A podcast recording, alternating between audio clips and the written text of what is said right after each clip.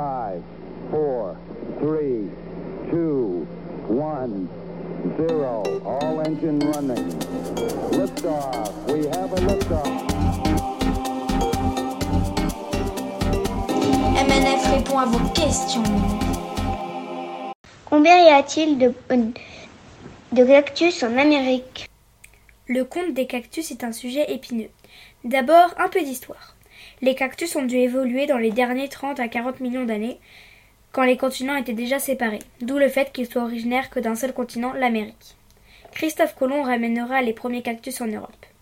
Le cactus absorbe l'eau et la retient au maximum pour pouvoir survivre à des périodes très sèches.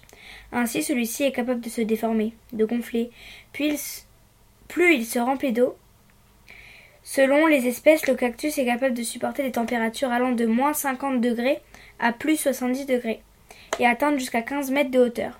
Il y a 2000 espèces de cactus ressentées sur la planète, mais personne n'a tenté de tous les compter. Florentin, tu sais ce qu'il te reste à faire, mais attention, ouïouïoui, ça pique.